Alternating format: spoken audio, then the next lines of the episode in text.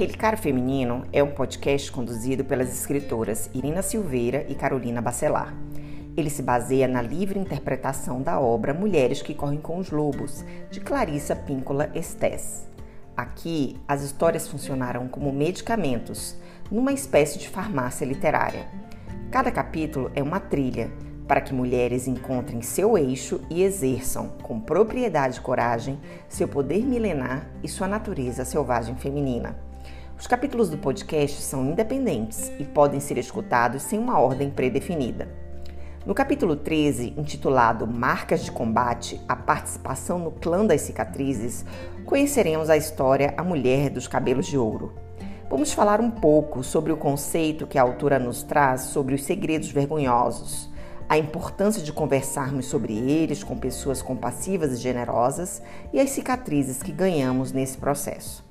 Se quiserem conhecer nosso trabalho como escritoras, acessem nossos perfis no Instagram, underline ao nosso redor, underline e Carolina Bacelar Escritora. Sejam bem-vindas ao podcast Relicário Feminino.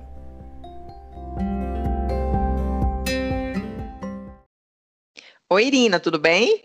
Tudo bom, Carol, e você? Tudo ótimo também. Hoje, já iniciando o capítulo 13, uh, Marcas de Combate, a participação no Clã das Cicatrizes, com a história A Mulher dos Cabelos de Ouro. É isso? Estamos quase no fim, né, Carol? Pois é. Agora, o próximo capítulo, a gente estava dando uma olhada, ele é bem grande, né? Vamos ver o que, o que a gente vai fazer dele, né? Eu acho que nesse próximo capítulo, aí, o capítulo 14, eu acho que dá para vir uma surpresinha, Carol, mas. Ah, então não, não vou dar ainda, não. não vou dar spoiler.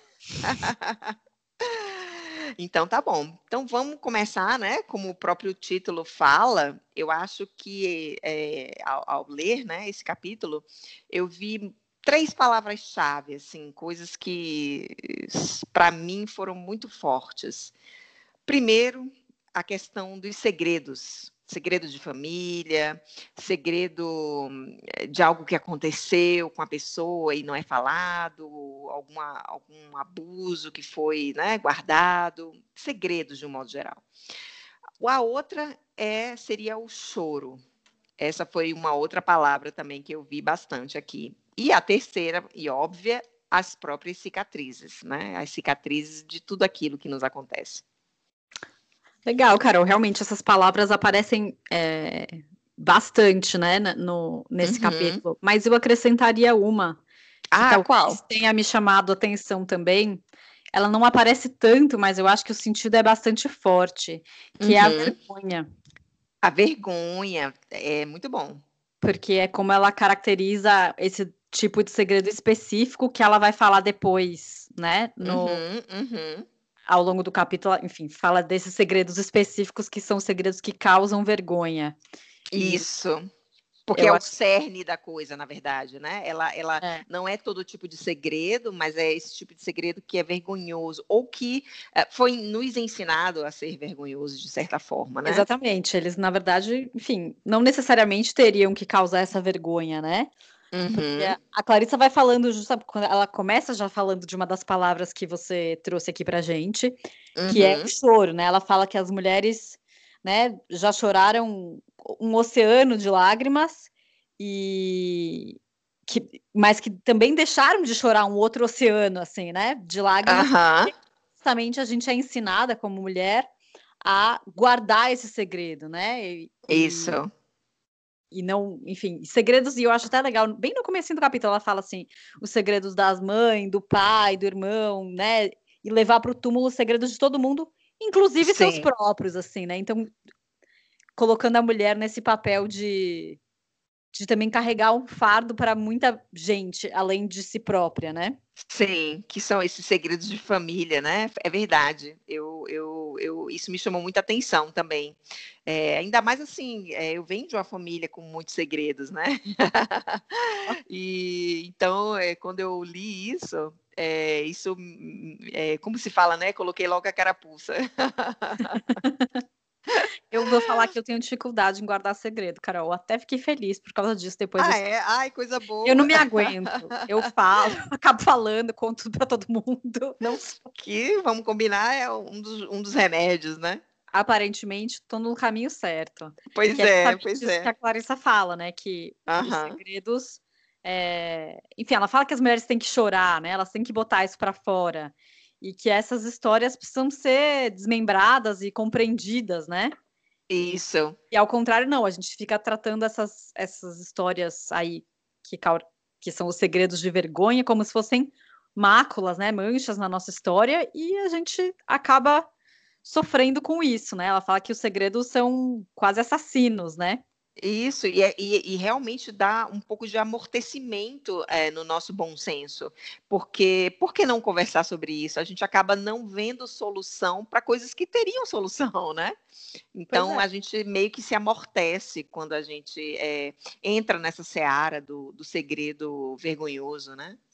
E olha só, uma coisa que eu, enfim, fiquei aqui refletindo é que hum. ela fala que esses segredos de que causam vergonha, né, que dão uma mexida aí na cabeça da mulherada, eles geralmente são relacionados à transgressão de algum código social, cultural, religioso, né, de algum código da sociedade uhum. que a uhum. mulher em algum momento desrespeitou, e aí ela vai falar de várias coisas, mas eu acho que vai desde uma coisinha boba até coisas grandes, né? Uhum, sim. Isso é, dá essa amortecida no psicológico, né, na psique da mulher, e eu acho que, assim, cria uma sensação da mulher de isolamento em relação à sociedade, né? Porque ela se sente, uhum. é, vamos dizer assim, ela está transgredindo aquela, aquela, as regras daquela sociedade, ela está agindo contra aquilo ali. Uhum. E, eu, e, ao mesmo tempo isola ela da natureza selvagem. Então, assim, esse segredo acaba deixando ela ilhada, né? Isso, é, exatamente, esse aprisionamento, né? Assim, a, a, sensação, né, de você uhum. estar tá aprisionada de você mesmo e ao mesmo tempo se sentir isolada dessa sociedade, né? Porque gera um pouco esse isso, esse e ela fala, ela, ela fala desse movimento também, né? De que quando existe esse segredo é, na psique de uma mulher, é, ela, ela não apenas né, não consegue se aproximar tanto desse segredo, quanto ela é, acaba afastando tudo aquilo que a lembre do segredo. Né? Exatamente, então ela vai Criando começar essa a irritar, tensão, né? né? Pois é. E, e aí ela faz essa, uma distinção entre estrutura heróica e estrutura trágica das histórias, né? Eu estou craque, viu? Em oh. questões trágicas aí. Carol está estudando falando. Shakespeare. Estou estudando Shakespeare e as tragédias de Shakespeare, né? Pois é, e na estrutura heróica, a heroína, ela passa, né, por uma aprovação, assim, passa por uma ou diversas, mas ela uhum. supera essas dificuldades, ela tira lições valiosas da situação, né? E Isso. ela acaba no positivo, né? É um, um ritmo uhum. negativo e positivo. Agora, na trágica, ela é tirada do seu habitat natural, vamos dizer assim, e ela uhum. não tem esse, ela passa pela aprovação e, e falha, né? Ela não, não, não dá certo. É ela, ela colapsa, tipo assim, é. né? Uhum. E, e para Clarissa, a maior parte dos segredos começam como um drama heróico, né? Mas uhum. acaba virando uma tragédia. Então, o final não é muito bom. A menos que exista essa revelação do segredo, né? Que esse, esse segredo deixe de ser um segredo, né? Que é o que a gente estava falando, né? Que é, quando a gente está muito é, presa a esse segredo, a gente acaba não criando soluções para ele. Então, a gente, uh, por exemplo, pode não cogitar, eventualmente, que uma conversa possa ser um remédio para esse é. segredo. Possa ser uma, acho... uma terapia, por exemplo, né? Eu acho que conversa é um super remédio, Carol. Eu, assim, eu falei que eu falo muito e eu falo muito na vida, assim.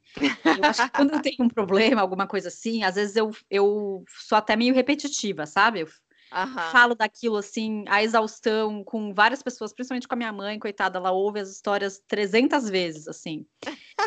Mas eu acho que depois que você fala, fala, fala, vem um certo alívio, mesmo que você um esgotamento, não, é. Mesmo que você não chegue numa solução assim, sabe, 2 mais 2 é 4? Não, às vezes, sei lá, 2 mais 2 ficou sendo 2 mais 2. Eu não sei quanto que é o, a uhum. resposta. Mas o ficar 2 mais 2, 2 mais 2 gera um alívio que acaba, sei lá, sendo uma solução em si, né? Aham, uhum, é isso e, mesmo.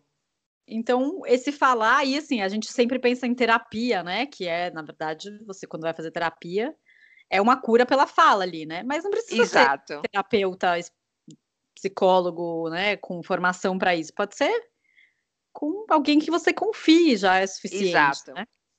Exatamente, mas isso acontece justamente porque é, nós fomos, né, as mulheres, ela fala muito sobre isso, é, que as mulheres elas foram advertidas de que determinados acontecimentos são é, aquilo que a gente está falando, né, tem uma natureza extremamente vergonhosa e aí tem, digamos assim, tem um gancho não é somente vergonhoso, mas é vergonhoso e não merece perdão.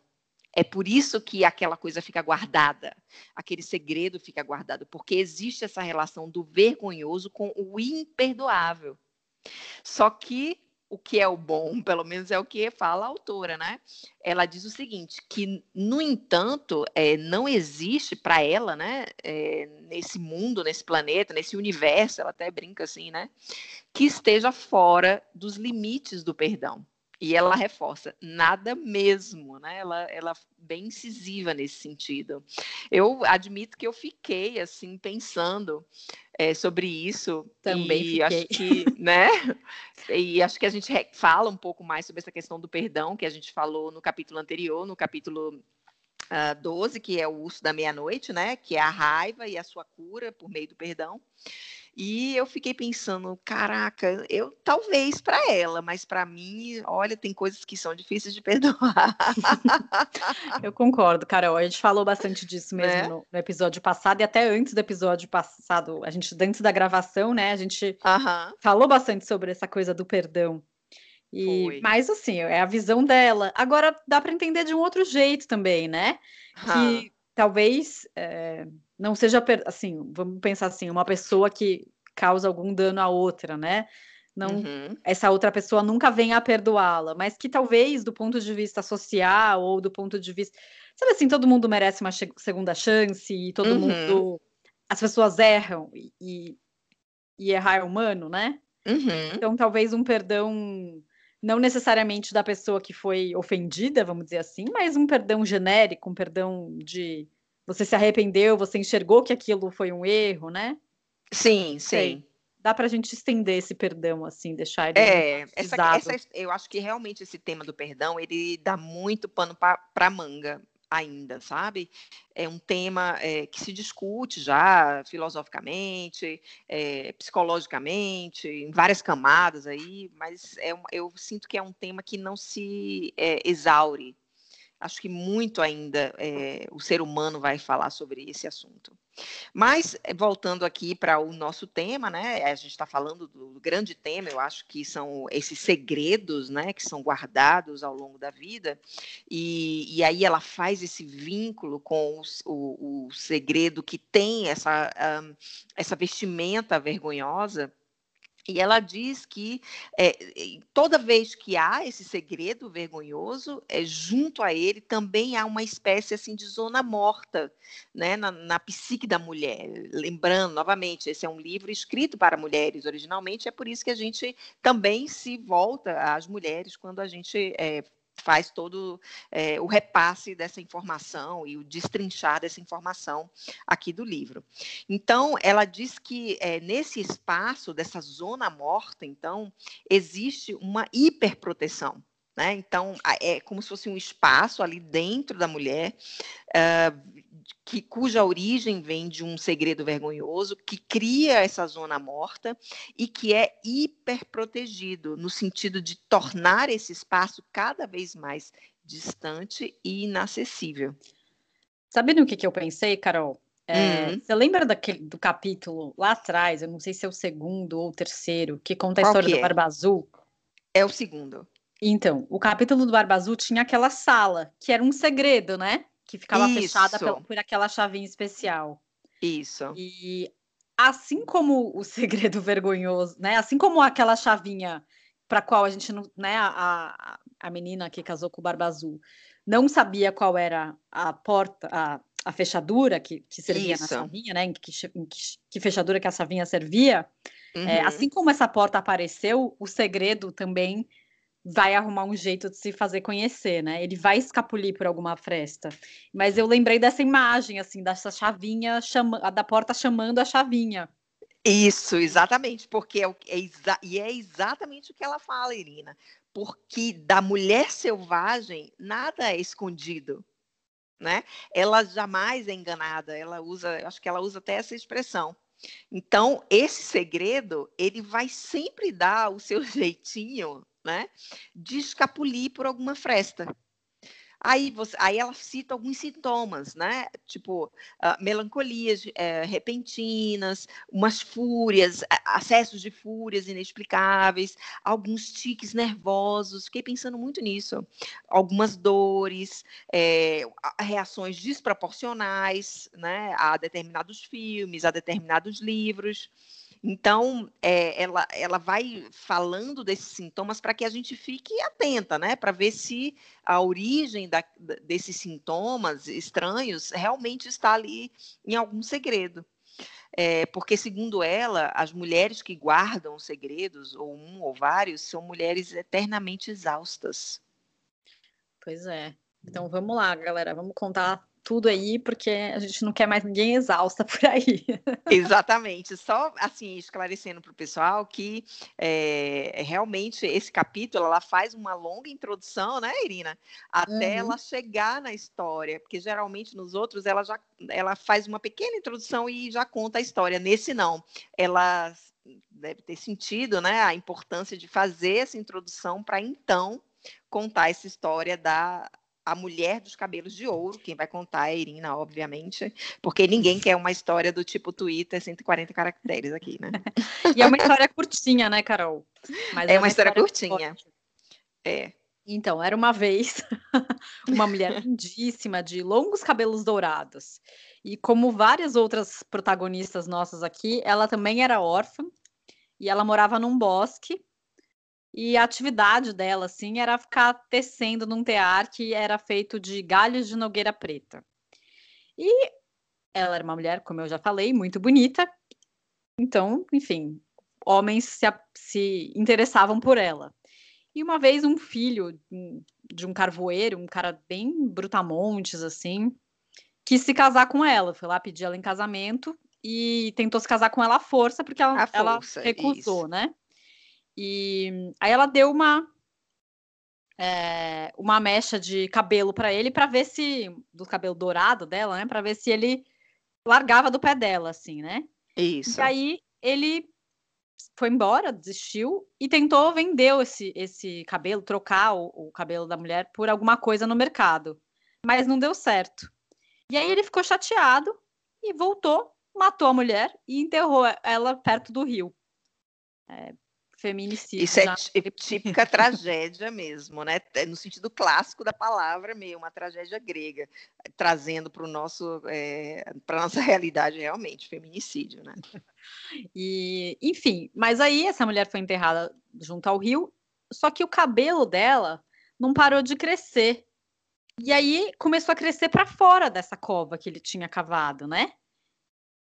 E enfim, eram, eram juncos, né? Sabe o que, que é junco, Carol? É um, é um negocinho, eu não sei descrever, mas procurem a, a, foto na internet. Eu tinha uma história que eu gostava, que era capote de junco, então eu sei que planta que é.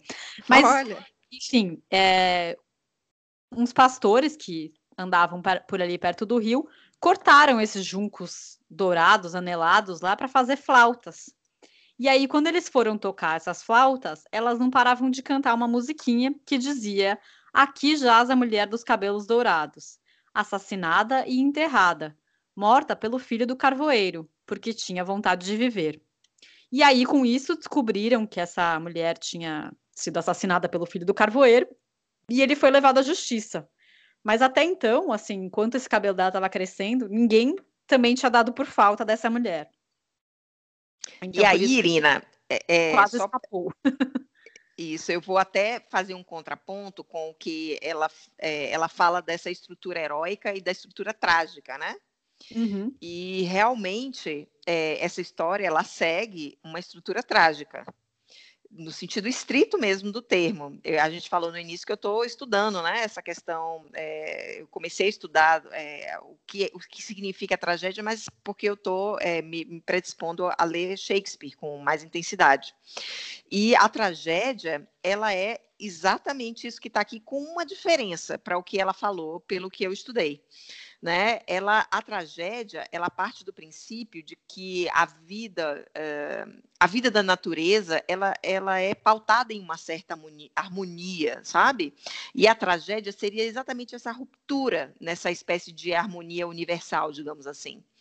E geralmente o que causa, a gente trazendo assim para uh, o conteúdo humano, né? O que causa essa quebra, essa ruptura dessa harmonia, seria justamente uma falha moral aí já trazendo para a questão humana, né? E o terror trágico são exatamente essas consequências advindas dessa ruptura, né? E, e sempre a tragédia tem essa morte no final, né? Só que diferentemente do que ela diz, que a morte ela acabaria com a situação, já lá, quando a gente estuda a tragédia, a morte, ela, eh, no, no final, ela sempre restaura a harmonia ela demarca o fim de um ciclo. Então, por isso, é, essa morte ela seria simbólica, porque na verdade ela é, abriria as portas para uma outra liberdade. E você vê que a estrutura dos textos de Shakespeare, das tragédias de Shakespeare, seguem esse modelo de a morte ela abre as portas para uma nova realidade. E não é à toa que nessa história da mulher dos cabelos de ouro, a morte dela faz com que se descubra que ele, é, o filho do carvoeiro, ele é um, um ele é mau e ele é levado à justiça e a justiça é feita. Né? É, acontece a mesma coisa em Otelo, por exemplo, de Shakespeare, né? Tem um personagem que é o vilão, mas ele tem uma dupla face, digamos assim, né? Para alguns é, é, sabe-se que ele é um vilão, para outros não. E no final ele é também devidamente castigado, digamos assim, né? Pois é. Então a gente tem que ver só se assim essa estrutura trágica no sentido mesmo é, grego, né? É, essa morte dessa mulher, ela é mais simbólica do que realmente uma morte física, né? Ao, ao, contrário, seria mais próximo ao que a própria autora, a Clarissa, fala sobre esses ciclos de vida, morte, vida, morte, vida, e que para ter a sequência, para você encontrar a vida, precisa você ter a morte. Isso, Carol. E assim, ela fala também dessa mulher, né? É, fica bem claro aqui, como, como não sendo uma mulher, ela fala que é essa mulher que não quer casar da psique, né? Essa, essa parte da uhum. psique que, que quer ficar sozinha, que, que é um pouco mais mística e solitária, mas num sentido positivo, né? Assim, é essa Isso. parte da psique que é o, a que, segundo a Clarissa, mais sofre com um segredo ou com traumas, né? Uhum. que é essa uhum. parte talvez mais sensível a isso.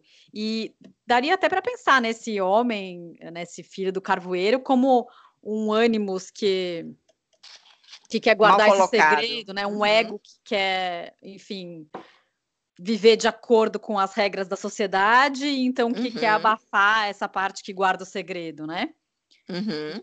E, mas ela fala justamente que é, é um milagre que essa, essa, esse renascimento, né? Porque apesar Isso. dos danos, é, essa, essa, essa parte continuou crescendo e ela surge a céu aberto, né? Uhum. E aí, enfim, que ela fala onde, em circunstâncias de grande emoção, ela acabará saindo sob a forma de canção, né? Então, o consciente Isso, vai perceber esse dano e vai começar o processo de cura, né? Ele vai deixar de ser, enfim, soterrado ali, abafado, né? É, até, até por aquilo que ela falou, né? Quando esse tipo de, de conteúdo é escondido, ele acaba encontrando uma forma de ramificar, como é simbolicamente esse cabelo dela, né? Que não para de crescer e, e acaba né, se revelando quando o pessoal vai lá e tenta fazer da, é, daquela, daquele material as flautas, né? Ali o segredo ele vem à tona. Na hora Sim. que eles tocam o instrumento, né? Uhum. Sim, então esse, então esse tipo de Exato, é como se realmente nesse tipo de segredo vergonhoso, é, ele realmente precisa ser trazido à superfície, né? Ele tem que ser é, compartilhado com pessoas que terão uma certa solidariedade, uma né? solidariedade, é Mas empatia, ela fala né, justamente né? que as pessoas, né, uhum. né, não que nesse conto de fadas, em outros, uhum. na vida real, ninguém pergunta por essa mulher vital, porque pois as pessoas é. podem até perceber que ela tá com o coração partido, que ela não tá bem, que tá apresentando algum daqueles sintomas que a gente falou antes, uhum. e mesmo assim fingir que não tá acontecendo nada, né, fechar os olhos para a dor dessa mulher, porque Isso, ou... Uhum. as pessoas é, compartilham, enfim, quiserem ouvir, forem atrás, elas vão ter que compartilhar dessa dor. E muitas vezes as pessoas pois querem é. deixar a dor só para os outros, né? Não, não, não querem. E talvez se todos compartilhassem todas as dores, seria mais fácil para todo mundo, né? Exato. E às vezes nem é tanto é, essa questão de, de da, da, pessoa não querer ouvir, mas tem um outro fenômeno que eu vejo muito hoje em dia também, essa coisa do opinismo que eu fico brincando. É todo mundo tem que ter uma opinião sobre tudo. E às vezes você só quer contar o seu segredo. Sim. Você não quer é, ser julgado, você não quer que o outro diga, veja bem, mas isso para mim é uma coisa tola, por exemplo, né? Ou não, então eu tenho um segredo aqui para, para você superar isso, faça assim, assim, aí dá qualquer fórmula lá. E... É uma solução, né? Muitas vezes a gente não mágica. precisa da solução. É, até porque é, cada segredo vai ter um peso diferente para cada pessoa. Né? Então, é, vai ser diferente. O que significa determinado conteúdo para uma pessoa é diferente do que é para outra. E ter essa coisa do que ela fala, né? É, que deve, esses segredos, quando compartilhados, devem ser te testemunhados por pessoas compassivas, sob condições igualmente generosas. Ou seja, é, pessoas Carol. aptas a receber isso. E ela fala que a revelação desse segredo, né, para ela, pelo menos, é que é fundamental para a cura. Exato. Mas é, que, assim, não basta só você contar, né? Tem que ser com alguém que se conecte a esse segredo, Isso. a essa dor, que, que tenha um, né, enfim, que seja uma pessoa de confiança. Pode ser um terapeuta, pode não ser um terapeuta, né? A gente já falou disso, não, não enfim, não faz diferença. E precisa ser livre de julgamento, né? Não é para a pessoa criar mais culpa, mais remorso, né? Uhum. Basta que a pessoa ouça e, e, talvez, enfim, te ajude a, a deixar ir, assim, né? Esse, esse segredo. E eu achei legal também que nesse capítulo ela, como ela faz em outros, ela fala de sonhos típicos de quem guarda segredo desse uhum. tipo, né? Esse segredo vergonhoso, assim. E ela fala de luzes que tremem ou que se apagam, assim, pode ser tanto luz elétrica quanto luz de fogo, né? Uhum. Quando você sonha que você adoeceu porque comeu alguma coisa, ou quando você sonha que está paralisado. Quem nunca, né, teve esse sonho? Sonho você, você quer se mexer e você não se mexe, né? Ou quer gritar e não consegue gritar, eu já tive. Pois é. É esse de gritar também. E aí eu já acordei gritando até. Ah, é? Ah, eu é, não. É, gritando assim, falando, sei lá, tipo, uh -huh, e acordei uh -huh. comigo mesma fazendo o barulho. E, e ela até conta a história de uma mulher que, enfim, o marido dela se suicidou, sei lá, três meses depois do casamento. Logo depois, é. E a família dele, é, meio que, enfim, ela, ela se submeteu à família dele de não contar enfim, as causas talvez desse suicídio, né? Que ele Isso, tinha sofrido muito mais maus tratos na por essa família e que essa mulher foi por causa desse segredo que era assim esse segredo vergonhoso, né? O marido dela se matou logo depois do casamento. Pois é. Ela foi ficando completamente amortecida e ela foi deixando de dar importância para datas datas sei lá que a gente comemora, né? Datas aniversário, né? Batizada. E, e era justamente porque essa família não queria é, ela mesma enxergar o problema, né? Que, uhum. que, eles tinham causado. Então, às vezes também a gente guarda segredo de outras pessoas, não deveria guardar nem os nossos, né? Pois é. Que, é, essa... que, é, que é um pouco o que aconteceu na minha família, assim, sem entrar muito na história, né? É, é um segredo que aconteceu em determinado momento e que as gerações subsequentes foram guardando esse segredo e não contavam, não falavam mais sobre isso. Mas alguém me disse uma coisa que eu achei interessante também, me veio à memória aqui, é que quando você tem esse segredo na família, também ao redor dele é, ronda um silêncio muito grande. Alguém me disse isso uma vez sobre esses segredos de família, né? É aquela coisa assim, é como se você sentisse um mal-estar. E você sente mesmo, porque eu vivi isso, né? E, e, esses segredos de família, eles são muito densos nas famílias. Ainda que as novas gerações já não saibam, é como se ela pressentisse que ali tem alguma coisa, sabe? É aquela coisa que todo mundo sabe que tem alguma coisa, ninguém sabe o que é e ninguém tem coragem de perguntar, né? Isso, exatamente. É exatamente isso. É, mas enfim, a dica da Clarissa dessa vez é para a gente não guardar segredos. Exatamente. É só essa revelação do segredo e a revelação da dor que vai salvar a gente dessa zona morta, né? Exato. E, e aí ela fala, né, que a cura do segredo vai deixar uma cicatriz, queiramos ou não. Exatamente. E pode ser que essa cicatriz vai doer, ou pode ser que depois de muitos anos. É... Enfim, muitos anos depois de, da gente ter passado pelo, por, pelo trauma, né? E, mas ela fala uma coisa que é muito bonita, né? Que é em termos Sim. de resistência, atração e a capacidade de absorver expressão, uma cicatriz é mais forte do que a pele. Pois é. Eu acho essa frase maravilhosa, porque a gente tem um pouco de preconceito com cicatriz, né? Tipo, ah, é, é uma pele lisinha e perfeita. Mas a cicatriz talvez tenha ali sua função de ser mais forte, né? Onde a pele não aguentou, a cicatriz que se formou vai aguentar mais. Pois é, eu não sabia disso e achei também, assim, metaforicamente falando, muito significativo mesmo. Que é isso, né? É, a vida, no momento em que você tem as dificuldades, ela te deixa mais fortalecido para a própria vida. E é o mesmo sentido da cicatriz, né? É, é uma é uma capa assim, né? Uma, Causa, uma embalagem nova. É, uma resistência no sentido positivo, né? Não uma Sim. pessoa resistente, mas uma pessoa forte, né? Uma pessoa, como é, o pessoal gosta de falar, né? Com um couro grosso, né? É, exatamente. Acho que a cicatriz é, vem, tem bem a ver com essa coisa do couro grosso, né? É, é. E aí aqui a Clarissa, assim como no capítulo anterior, ela também sugere uma...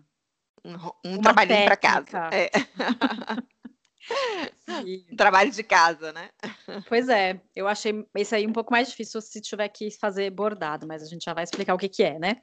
Dá para escrever também. Ela fala para a gente pegar um casaco e Isso. colocar nele, assim, pode ser escrito, pode ser bordado. Bordado para mim já seria mais complexo. Todas as mágoas, baques e golpes da vida, né? É, e, enfim, e aí ela fala que ela tinha sugerido para as mulheres fazerem e queimarem. Mas que depois todas as mulheres que, quiseram manter esse manto de combate, né? Foi é, quando ela fez esses exercícios, né? Eles, ela chama esse exercício de o capote expiatório. E ela fala exatamente isso, que das vezes em que ela fez isso com algumas mulheres, ela se surpreendeu pelo fato um, de que as mulheres elas não queimavam depois, elas guardavam. E, que eles iam ficando que... grandes até, né? Por isso que chamou de manto de combate, né? Dá para fazer um bem bolado com o capítulo anterior, Carol. Ah, é? É, dá para você fazer aquele a linha da vida ah. com os descansos ah, que ela falou e depois escolher desses episódios que ficaram marcadinhos ali no, na linha da vida, escolher quais você quer colocar no manto de combate. Pois é, né? Dá uma então, para quem não ouviu o episódio é. anterior, é volta lá e ouve essa, esse outro exercício que a Clarissa propõe. E dá para juntar os dois em, em um só. Fazer um bem bolado, é verdade. É, eu falou... achei. É. Foi positivo, assim, que as mulheres acharam interessante passar a medir a idade delas pelas marcas de combate, né? Pois é, pois é. Com esse capote. E ela termina o capítulo com uma frase que eu achei, assim, super é, bonita. emotiva, bonita, né? Ela diz assim: se alguém lhe perguntar sua nacionalidade, sua origem étnica ou sua linhagem, dê um sorriso enigmático. Responda: clã das cicatrizes. Achei uma gracinha, né? Porque todas temos, né, Carol? Todas temos, é. Que bom. É. Também achei.